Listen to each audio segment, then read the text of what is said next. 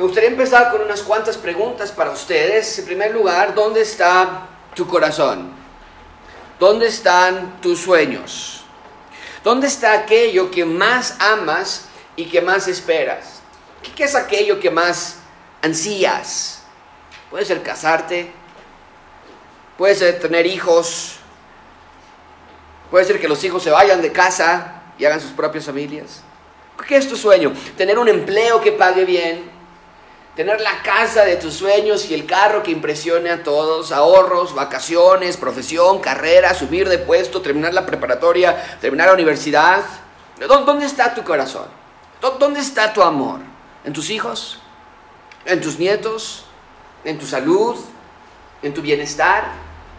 Amigos, estas son preguntas que van a revelar nuestra condición eterna. Estas son preguntas que van a revelar a quién o a qué amas. Lo podemos preguntar de esta manera en la vida, ¿qué te falta para ser feliz?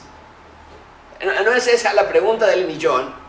¿Qué respondes tú? ¿Qué responderías tú si alguien se acerca y te pregunta, ¿qué es lo que te falta? ¿Qué es lo único que te falta para ser verdaderamente feliz?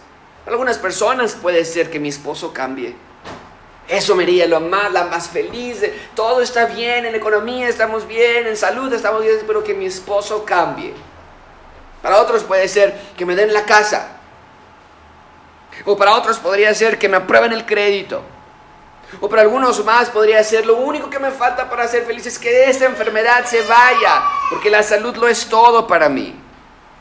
Y para algunos otros, tal vez los más jóvenes, puede ser lo más feliz para mí va a ser encontrar el amor de mi vida.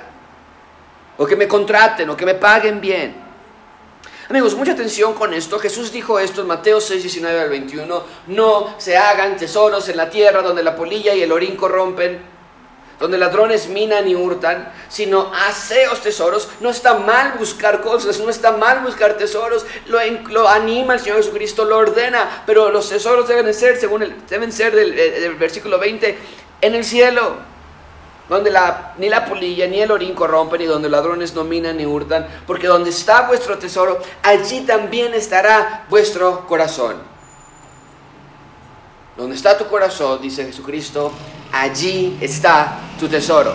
Tu más preciado y adorado tesoro se revela en lo que tu corazón sigue con todas sus fuerzas. En una de las obras clásicas de Tolkien, El Señor de los Anillos, el autor nos presenta con un personaje llamado Gollum. Y al inicio este hobbit, porque era un hobbit, era un hobbit normal, con sueños, con aspiraciones, pero cuando encuentra el anillo, y ese anillo en la obra clásica de Tolkien representa la maldad, la tentación humana, y Gollum cuando encuentra esa maldad y esa tentación humana se transforma por completo, su corazón abraza el anillo por mucho tiempo, lo resguarda a tal punto que se convierte en una clase de bestia, totalmente alejado de ser un humano como Dios lo había creado y, parece más, en las películas tú lo vas viendo, parece más como un animal. Y Tolkien quiere mostrar que cuando estamos abrazados de la maldad y de los tesoros de este mundo, nuestro cuerpo en un sentido se aleja de la imagen y semejanza de Dios y se vuelve como una bestia.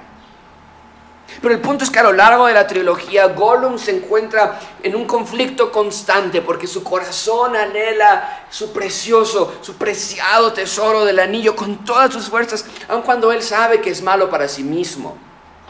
Así que te pregunto esta mañana, ¿dónde está tu corazón?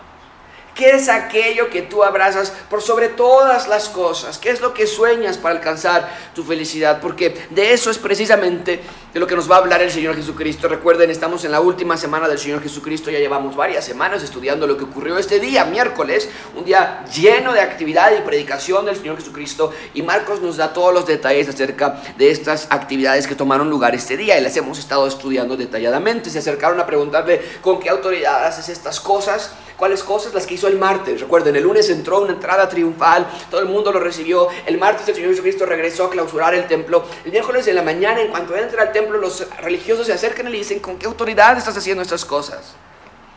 También se acercaron a preguntarle para tratar de hacer una trampa, ¿debemos pagar este impuesto o no? ¿Debemos dar esta moneda a César o no? Y, la semana pasada vimos que se acercaron a, hacer esa pregunta absurda de la resurrección y qué tal si un hombre se ha casado con siete diferentes mujeres, una mujer se ha casado con siete diferentes hombres, ¿cuál de ellos será su esposo? Y hoy vemos que uno más se va a acercar para increparlo. Recuerden, todas estas preguntas eran para que cayera, para acusarlo de herejía o de sedición o de traición o de cualquier cosa que pudiesen hacerlo caer. No les importaba que lo único que querían era arrestarlo y matarlo. Estaban hartos de él. Y se acercan una vez más. Márcalo en tus Biblias. Este será el último enfrentamiento que van a tener. Pero quieren probarlo una última vez. Y esta ocasión es diferente, sin embargo. Se acerca solamente uno a diferencia de las otras ocasiones en las que era un grupo de religiosos que se acercaban a él, y notamos en este individuo que es sincero, que es genuino en su pregunta, y, vamos a analizarla cuidadosamente. Al final vamos a ver que el punto principal de este pasaje es que Dios quiere que entendamos que el verdadero ciudadano del reino de Dios sí puede amar verdaderamente a su rey. De eso se trata ese texto. Estos versículos están aquí para que entendamos este punto. Y de eso se trata ser ciudadano del reino, ¿no es cierto? De amar a nuestro rey, de la forma en la que Él nos ha amado. Lo vimos ayer en la clase de los matrimonios y, de las eh, personas que estuvimos estudiando allí. Todo nace acerca del Evangelio, dar la clase de perdón y de amor que hemos recibido. Es lo que este texto nos dice. Le servimos por amor, no por obligación, le servimos por convicción. Y muchísima atención con esto. Le amamos, y esto sí, tenlo por seguro que es muy importante que tú lo entiendas, amamos a Dios porque sinceramente, y, ahora, esto es una proposición, no siempre funciona así, pero le amamos a Dios porque eh, genuinamente no encontramos nada más en esta tierra que merezca nuestro amor. Quiero que pienses en esta frase por un minuto. Porque si hay algo más que se interponga entre Dios y nosotros, si hay algo más que cautive nuestra atención, entonces estamos robando a Dios. Estamos amando algo que no se merece nuestro amor. Ahora quiero que quede esto muy claro. Amar a Dios, y siempre nos dicen esto, ¿verdad? Tienes que amar a Dios, tienes que amar a Dios. Pero déjame ponértelo de sencillo, ¿verdad? Para empezar. Amar a Dios por sobre todas las cosas es imposible. Vas a decir, José, pero estás diciendo que Dios quiere que amarás al Señor con todas tus fuerzas. Hey, déjame ponértelo. Es imposible. No se puede que no podamos encontrar algo en esta tierra que merezca todo nuestro amor. Por supuesto que sí. No nada más vamos a encontrar una cosa que se merece todo nuestro amor, podemos encontrar una cantidad inmensa de cosas que se merezcan nuestro amor y devoción, nuestros hijos para empezar, nuestra salud, casas, bienes, educación, empleo. Pero lo que nos va a mostrar el Señor Jesucristo es que en efecto es imposible encontrar a Dios como tu objeto de amor más preciado, es imposible amar a Dios con todo tu ser a menos que, y aquí está la parte crucial, estemos en Jesús. A menos que estemos en el reino de Dios. Por eso al final, y, vamos allá, pero lo voy a saltar, el Señor Jesucristo le dice, estás cerca. Aún no puedes amarme de esta manera, pero estás cerca del reino de Dios y cuando atravieses esa puerta vas a poder amarme de esa manera. Pero mucha atención con esto, amigos. Solamente en Cristo es posible amar a Dios con todo tu ser. No hay otra manera. Y sería eh, ingenuo intentarlo. Y seguramente lo has intentado, no ya. Ahora sí voy a leer mi Biblia todos los días. No, ahora sí ya voy a, a obedecer. Ahora sí ya voy a dejar esto. Es imposible. Todas las cosas tienen mayor brillo delante de nuestros ojos que Dios. Trae muchísimo mayor placer. Pero solamente es cuando estamos en Cristo que podemos amar a Dios y ver las cosas no con unos lentes carnales que brillan tanto, pero cuando te los quitas puedes ver lo asqueroso y lo putrefacto que es las cosas a las que nosotros decimos que queremos darle todo nuestro amor. ¿Por qué? ¿Por qué es así? ¿Por qué nada más en Cristo podemos hacerlo? Porque es imposible amar a Dios con todo nuestro ser cuando no le vemos. Por eso Jesús vino al mundo. Para que conociendo a Jesús conozcamos al Padre y para que amando a Jesús amemos al Padre. Así que veamos cómo es que Jesús nos va a explicar todo esto. Vamos a ver nada más dos puntos hoy, un poquito más breve la lección de hoy, pero muy importante. Ven conmigo, por favor. En primer lugar, el más grande mandamiento y después cerraremos con la entrada al reino de Dios. Comencemos entonces, en primer lugar, el más grande mandamiento. Vean conmigo versículo 28. Acercándose uno de los escribas, que los había oído disputar y sabía que, le había, que les había respondido bien, le preguntó cuál es el primer mandamiento de todos. Bien, entonces, tenemos un intento más para tratar de probar a Jesús y nos dice el texto que uno de los escribas, cuando vio que Jesús había contestado bien la pregunta de la semana pasada que vimos de la resurrección de los muertos, entonces él se acerca a Jesús a cuestionarlo una vez más. ¿Cuál es la pregunta que hace? Hey, ¿cuál es el principal, el primer, el mayor mandamiento de todos? ¿Por qué hace esta pregunta? Mucha atención. La pregunta la hace porque tenemos que recordar que para este momento los religiosos de Israel habían diseñado un sistema de leyes que era virtualmente imposible de cumplir. Había cientos de reglas que imponían a la población en general que estaban diseñadas para mantener el control al pueblo y para, según ellos, agradar a Dios. ¿Ok? Entiendan esa parte. Eran reglas, eran leyes que Dios no había impuesto, pero que los religiosos habían desarrollado para cuidar, según ellos, que la ley de Dios, que Dios ya había ordenado, no se rompiera. Entonces, por ejemplo, una de las que tenemos más eh, claras es que según la ley de Dios no podías dar más de 40 latigazos a un judío y ellos decían, ah, no, no vamos a dar ni siquiera 40, vamos a dar 39 para ni siquiera acercarnos a ese límite. Entonces empezaban a construir reglas y reglas atrás para, según ellos, proteger que nunca se rompiera la ley de Dios. Entonces, esta persona, este hombre, está esencialmente preguntando, Señor, de todas las leyes que tenemos, y de las que nos han impuesto, ¿cuál es la más importante? Era una pregunta válida y venía de un corazón sincero y sabemos que venía de un corazón sincero porque así, así Jesús lo va a reconocer en unos minutos. Pero el punto es que la pregunta es, ¿cuál es el mandamiento más importante? No es la primera vez que oímos esta pregunta. En una ocasión Jesús estuvo cerca de un hombre rico que se acercó a Jesús, y, ya estudiamos esto, tal vez no, no, lo vas a recordar ahorita, pero ya lo estudiamos en Marcos 10, y se acercó a Jesús para hacerle prácticamente la misma pregunta pero vale la pena volver a mencionarlo. Vean conmigo Marcos 10, dice, al salir él para seguir su camino, es decir, Jesús, vino uno corriendo e hincando de rodilla delante de él, le preguntó, Maestro, bueno, ¿qué haré para heredar la, la, vida eterna? Entonces esa es la pregunta que estudiamos ya, un hombre rico, Jesucristo le dice, ve, vende todo lo que tienes, él se voltea triste y se aleja del Señor Jesucristo, lo, lo hemos estudiado ya, pero la pregunta es la pregunta que todos nos hacemos, ¿no es cierto? En otras palabras, ambos, el joven rico de Marcos 10 y este escriba que estamos viendo hoy, hacen la misma pregunta. ¿Qué es lo importante que me va a dar entrada al reino de Dios? ¿De qué se trata vivir? ¿De qué se trata morir? ¿Qué hago para estar bien con Dios? Si Dios existe, ¿qué tengo que hacer para estar bien con Él? Esa era la cuestión. Y desde luego que ellos lo están viendo desde su contexto de leyes religiosas. Ellos tenían cientos de leyes y pensaban que podían cumplirlas y por lo tanto Dios estaría agradado con ellos, piensan ellos. Y, si tú recuerdas, bueno, lo, ya te lo acabo de decir hace un momento, pero ¿qué es lo que Jesús le contesta a este hombre rico? Eh, dice, los mandamientos sabes, le dice al hombre rico. No, no adulteres, no mates, no hurtes, no digas falso testimonio, no defraudes, no, no defraudes, honra a tu padre y a tu madre. Él entonces respondiendo le dijo, maestro, todo esto lo he guardado desde mi juventud. Este, este joven sincera pero erróneamente pensaba que guardaba toda la ley. Y estaba totalmente equivocado, amigos. El peso de la ley era demasiado. No hay humano que pudiese guardar toda la ley. No hay humano que pueda cumplir todo al pie de la letra. Y ellos lo sabían. Por eso tienes a este joven diciendo equivocadamente, yo ya guardo toda la ley. Pero ¿qué hago para heredar el reino de Dios? ¿Por qué pregunta, mucha atención con esto, el joven rico en Marcos 10, ¿por qué pregunta cómo heredar el reino si según él ya obedecía los diez mandamientos?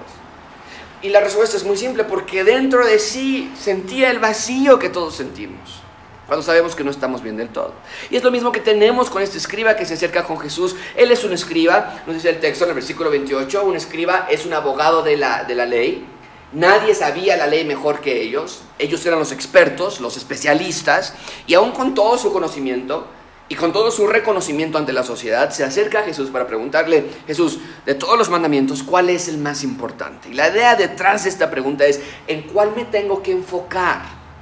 Para estar bien con Dios, ¿cuál es el mandamiento clave? Y el punto entonces es que este escriba se quería enfocar en ese, mandamiento. Iba, iba a dejar todo de lado para encontrar el reino, iba a abandonar todo con tal de encontrar su tesoro. Como la parábola del tesoro perdido que Jesús contó en Mateo 13:44, el reino de los cielos es semejante a un tesoro escondido en un campo el cual un hombre halla y lo esconde y de, nuevo y gozoso por ello va y vende todo lo que tiene y compra ese campo donde está el tesoro que encontró. Eso es exactamente lo que estamos viendo en Marcos capítulo 12. Estamos viendo a un hombre que vio que Jesús contestó correctamente la pregunta de la resurrección y todas las demás que le habían hecho y ahora quiere saber más de este tesoro, quiere indagar más para ver si este tesoro vale la pena y la manera en la que demuestra este interés es en qué debo enfocarme para seguirlo con todo mi ser.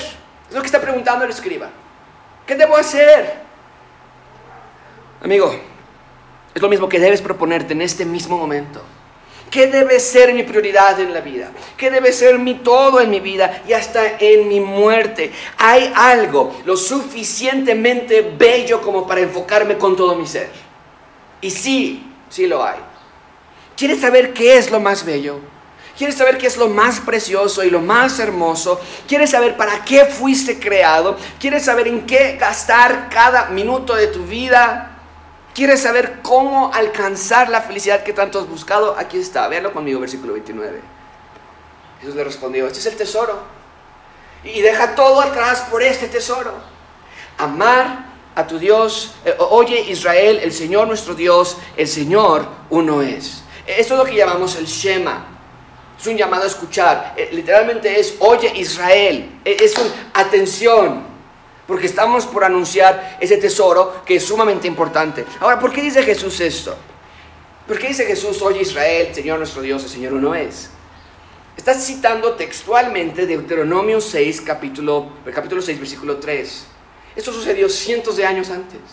Y Moisés grita y dice, hey, oye pues, oh Israel y cuida de ponerlos por obra para que te vaya bien en la tierra que fluye leche y miel y os multipliquéis como te ha dicho Jehová, el Dios de tus padres. Oye Israel, Jehová nuestro Dios, Jehová uno es. Moisés años atrás había dado una orden y la orden era precedida por la realidad de que nuestro Dios uno es. No tenemos varios dioses, no tenemos diferentes deidades, nuestro Dios es uno. Y tenemos que entender esto porque no todos los dioses son lo mismo. Hay un solo Dios verdadero y cuando estamos pensando en los dioses de los mormones, por ejemplo, los dioses de los testigos de Jehová o los dioses de los musulmanes, no estamos hablando del mismo Dios, no estamos hablando del mismo Jesús. Entonces, nuestro Dios uno es. Bien, ¿qué más dijo Moisés en esa ocasión? Véanlo conmigo, dice, hey Israel, nuestro Dios, Jehová, nuestro Dios uno es. ¿Qué más agrega? Dice, amarás a Jehová tu Dios de todo tu corazón y de toda tu fuerza y toda tu alma con todas tus fuerzas, lo, mismo que está diciendo Jesús. Y estas palabras que yo te mando hoy estarán sobre tu corazón y estarán, em, que yo te mando hoy estarán sobre tu corazón y las repetirás a tus hijos y hablarás de ellas andando antes de acostarte cuando te levantes y las vas a atar como una señal en tu mano, van a estar enfrente de tus ojos y las vas a escribir en los postes de tu casa y en tus puertas. Esa era la orden que Moisés había dado desde hace cientos años de atrás. Ama a Dios con todo tu ser, con todo tu corazón. No a cualquier Dios. Oye Israel, Jehová, el único Dios, te está diciendo esto. Amor verdadero, amor genuino y sincero. No, no como el amor que le damos a los bienes materiales.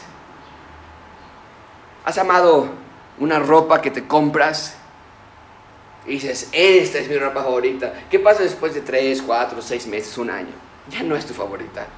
¿Qué pasa con el carro que compraste y decías, este carro es increíble y no dejabas que se ensuciara para nada después de un año, dos años? Ah, ya no te importa si está sucio, si ha caído.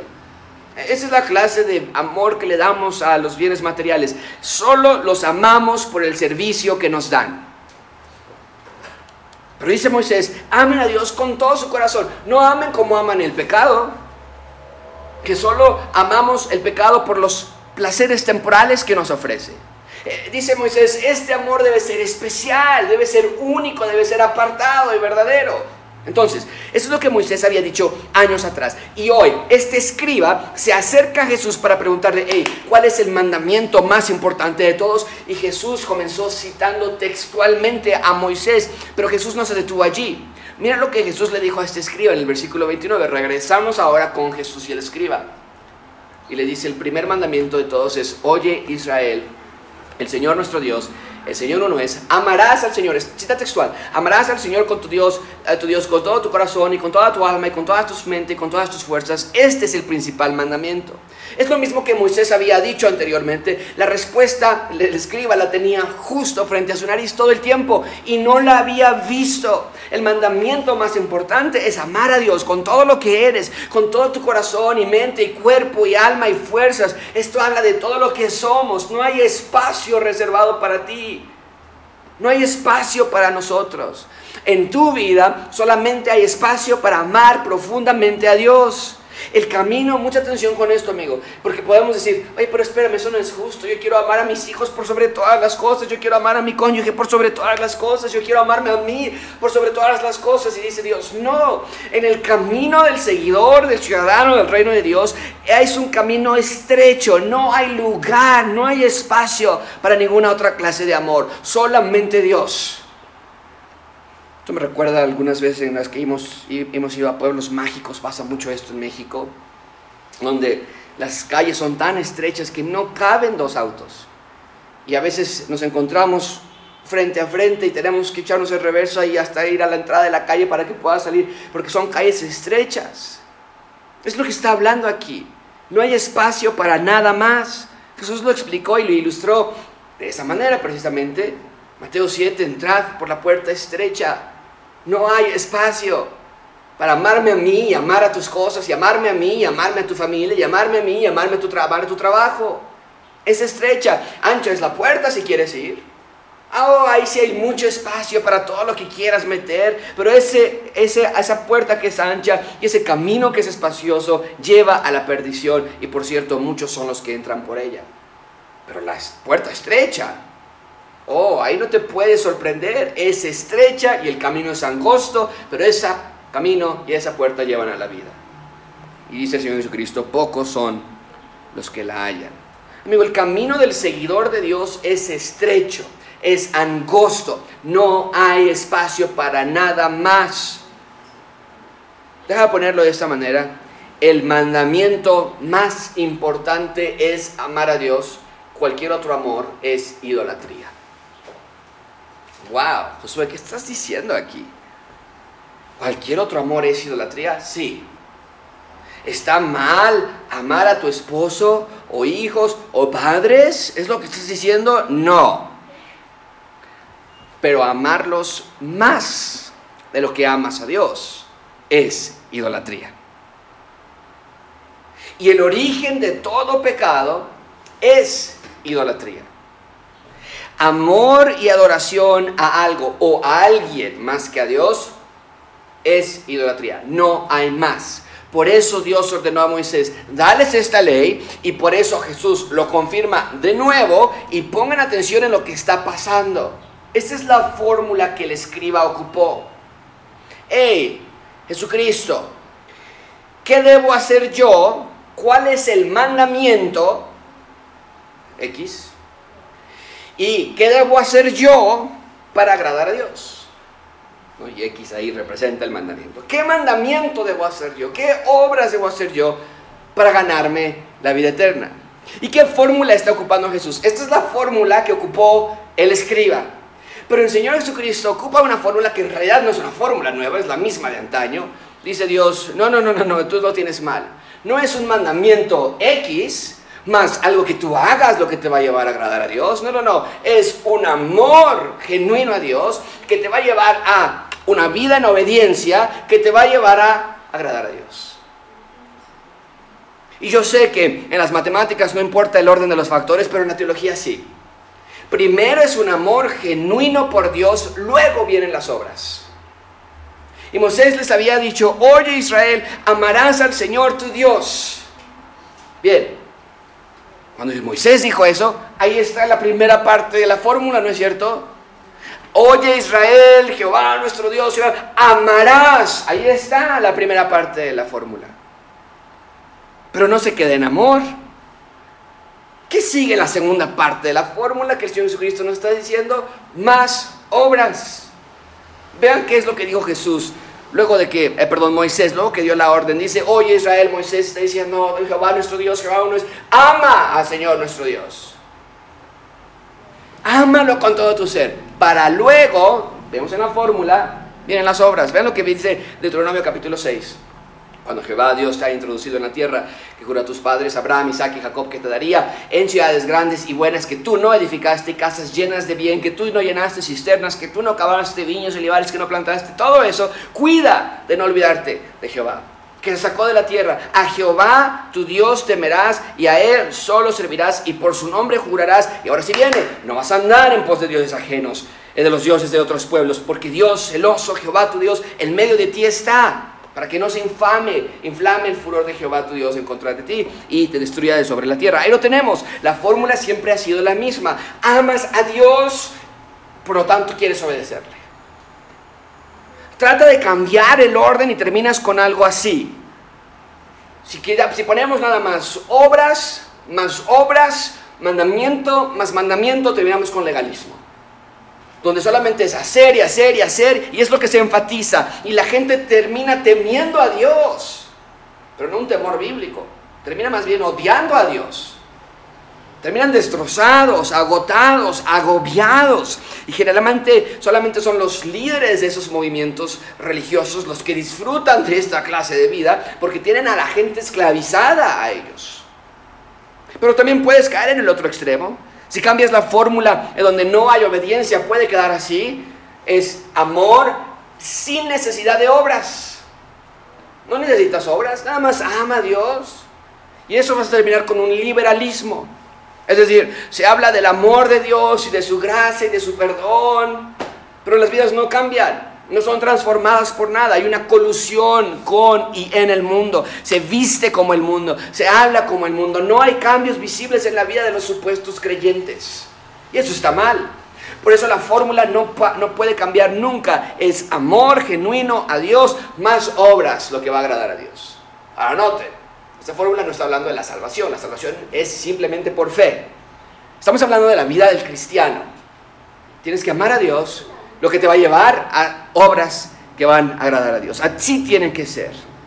Mucha atención, lo puse de esta manera. El amor a Dios es el mejor mitigador de una vida de pecado. Así como cuando van y te desinfectan la casa, o así cuando vas y llamas a alguien que traiga pesticidas y quieres que eh, hagan una, una, limpieza general porque tienes alguna, algún eh, bicho, alguna peste por ahí en tu casa, así es el amor a Dios. ¿Quieres mitigar una vida de pecado? Ama a Dios. No hay más. El admirar la gloria de Dios, el admirar su belleza y santidad, el admirar su poder en tu vida, el admirar su, poder, su perdón por ti, la vida eterna, su sacrificio por ti, es lo que lleva a querer obedecer sus mandamientos. Mucha atención con esto, amigos. La obediencia a Dios solo puede ser efectiva cuando le amas profundamente. En otras palabras, no podrás obedecer a Dios sinceramente. Hijos obedezcan a sus padres, esposos sean fieles con sus mujeres, trátenlas como vaso frágil. Eh, padres enseñen a sus hijos en la administración del Señor. Perdonaos los unos a los otros, no chismes, no murmuraciones, no ira, no contienda. No vas a poder obedecer a Dios de esa manera, sinceramente, si sinceramente no le amas también. Y no le vas a poder conocer si no lees la Biblia, porque es ahí donde Dios se ha revelado. Y es ahí donde vemos a Jesús en cada página de la Biblia. Vemos que Jesús nos revela quién es Dios. En las palabras de Jesús, el que me ha visto a mí, ha visto al Padre. Eh, ¿Lo has, intentado? Amigos, ¿lo han intentado ustedes? Tratar de ya no pecar sin leer la Biblia tratar de dejar un pecado, tratar de dejar, tratar de obedecer a Dios sin escuchar predicaciones. ¿Cómo te fue? ¿Te, fue bien? ¿Fuiste exitoso? ¿Te está yendo bien? Amigos, el mandamiento más importante es que ames a Dios con todo tu ser. Bien, Jesús entonces le contesta este gran recordatorio, pero Jesús asegura que amar a Dios es lo más importante y no porque los otros mandamientos no sean importantes. A ver, pero entonces que adulterar no es importante, en los diez mandamientos dice que no debemos adulterar o robar, que no eso no es importante. No, no estamos haciendo un ranking de importancia en ese sentido, sino más bien, dice Jesús, amar a Dios es la llave que va a abrir que todos los otros mandamientos puedan ser obedecidos. Pero Jesús no nada más se queda allí, sino que le da una respuesta a algo que este escriba no había preguntado y que Moisés tampoco nos lo había dicho de esa manera tan explícita. ¿A qué me refiero con esto? Vean con versículo 31. Y el segundo es semejante. El, escriba preguntó cuál es el primer mandamiento, cuál es el más importante. Jesús le dice, mira, te voy a dar uno y te voy a dar dos de una vez. El segundo mandamiento es importante, amarás a tu prójimo como a ti mismo. No hay otro mandamiento mayor, y dice en plural, que estos. Ahora, e, es el todo de la vida del ciudadano del reino de Dios.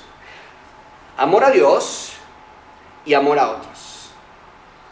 Vuelvo a, a repetirlo, escuchamos que necesitamos amarnos a nosotros mismos para amar a otros.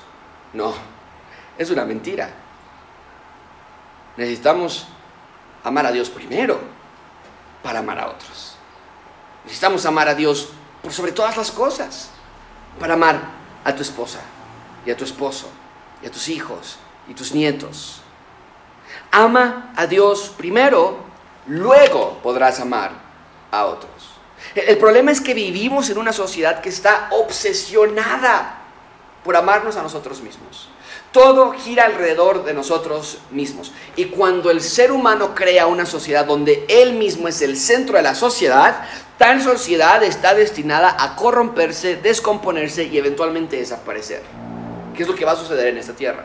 Justamente lo que vamos a estar estudiando en Marcos 13. Esta tierra va a ser destruida por nuestro propio pecado, el pecado especialmente de los que no creyeron. Pero cuando giramos alrededor de, en una sociedad o en una familia, en una vida donde nosotros no estamos en el centro, sino Dios está en el centro. Es cuando todo funciona alrededor según el plan de Dios para nosotros. Es por eso que Jesús nos dice, el segundo mandamiento más importante es este. Porque cuando estamos bien con Dios, tenemos que estar bien con otros. Entonces no puede ser que tú digas, no, yo llevo leyendo toda mi vida la Biblia y yo amo a Dios con todo mi corazón y tengas una vida matrimonial llena de problemas. Nota bien, dije llena de problemas, todos los matrimonios tenemos problemas. Pero cuando tu esposa te dice o tu esposo te dice es que eres una persona en la iglesia y otra completamente en la casa, ahí dice Dios, eso no está bien. No me estás amando a mí, estás amándote a ti mismo. Cuando estás como jóvenes y oh, amo a Dios y quiero servirle y todo en mi corazón y, y estamos en, en, gritería con nuestros padres, estamos en desobediencia con ellos, eso no es amor verdadero a Dios. Dice Dios, ama a mí y luego ama a tus personas cercanas, a tus prójimos. En segundo lugar, ahí tenemos entonces el más grande mandamiento. En segundo lugar, brevemente, vean conmigo la entrada al reino de Dios. La entrada al reino de Dios versículo 32. Entonces el escriba le dijo, bien, maestro, ¿verdad has dicho? Que uno es Dios, Deuteronomio 6, no hay otro fuera de él, y amarle, Deuteronomio 6 también, lo que Moisés había dicho, amarle con todo el corazón, con todo el entendimiento, con todas nuestras almas, con todas las fuerzas, es más eh, importante que todos los holocaustos y sacrificios, y amar al prójimo. Bueno, como todos los demás intentos para atrapar a Jesús, este intento también falló. Y, al contrario, parece una sincera expresión de respeto a Jesús. Se, se los dije al inicio, recuerdan. Este escriba está buscando si hay algo que valga la pena conseguir a toda costa. Y sus palabras son confirmación de lo que Jesús dijo. Y el escriba también concuerda, dice, sí, tienes razón, amar a Dios es nuestro todo, amar a nuestro prójimo es de suma importancia por igual, tanto así que este escriba entiende que amar a Dios y por lo tanto amar a otros es más importante, dice él, esto no lo dijo Jesucristo, él, este escriba lo, está, lo está, está pensando en voz alta. Dice, es cierto, esto es mucho más importante que todos nuestros rituales. De llevar un animal y matarlo y, y tener ahí nuestras fiestas solemnes. Dice, wow, es, tienes razón, un amor genuino es mucho más importante que todas estas cosas. Y estaba en lo correcto. Estaba en lo correcto. Lo que, es lo que David dice en el Salmo 51, tú amas a un corazón contrito mucho más que cualquier sacrificio. ¿Qué le contesta Jesús? Versículo 34. Jesús entonces viendo que había respondido sabiamente, le dijo, no estás lejos del reino de Dios. No estás lejos del reino de Dios. Recuerden, todo en la Biblia gira alrededor de este tema, el reino de Dios. No hay más amigos, es el rey y su reino.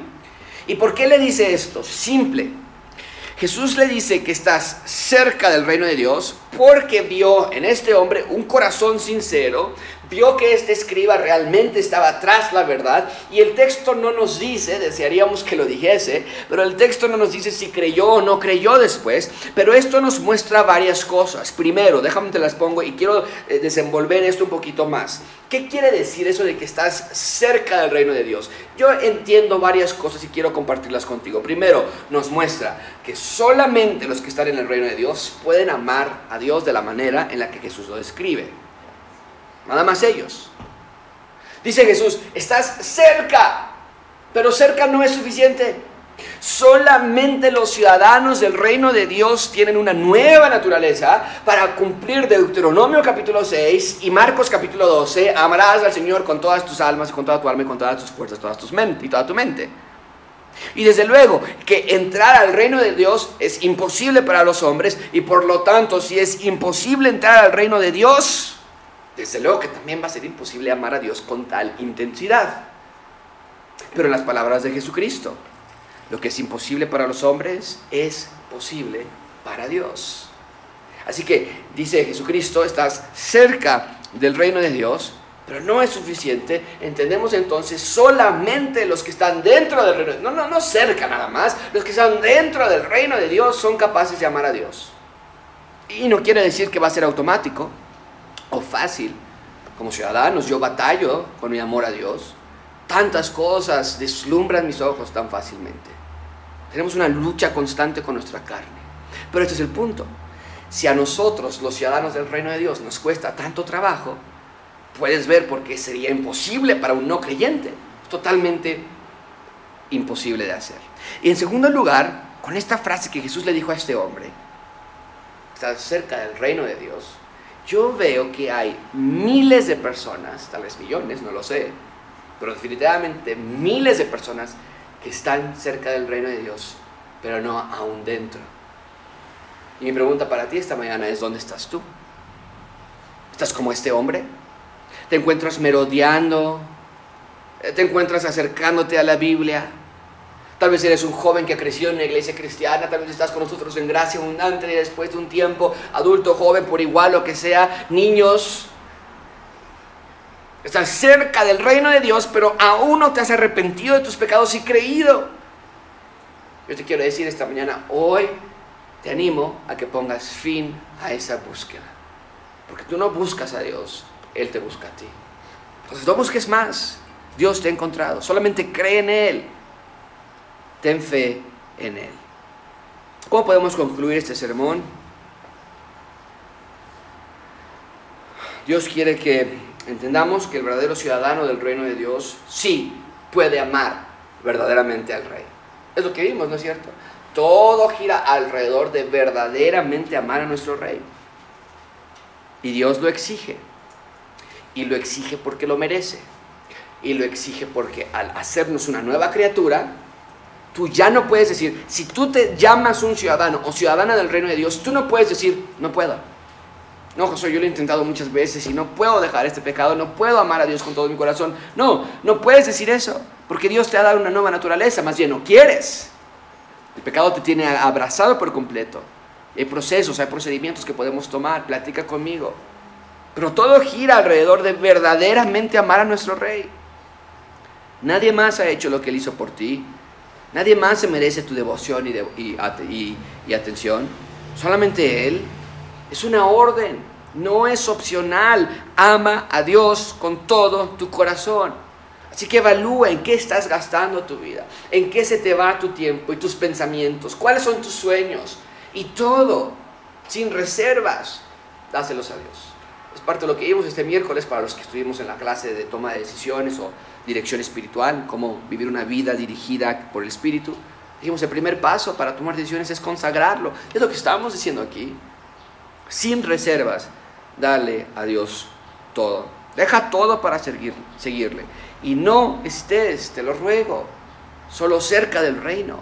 Entra hoy al reino de Dios. Vamos a orar.